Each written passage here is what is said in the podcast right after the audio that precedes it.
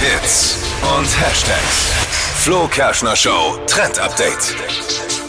Es lohnt sich jetzt absolut zum Beta-Tester für die neue iOS-Version zu werden auf dem iPhone.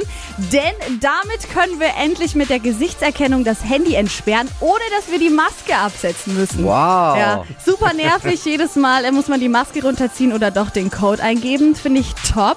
Und auch Good News für alle Brillenträger. Man kann jetzt die Brille auch beim Face ID hinterlegen und dann ganz easy das Handy entsperren.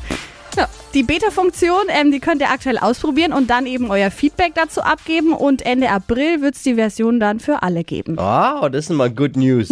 Sehr clever.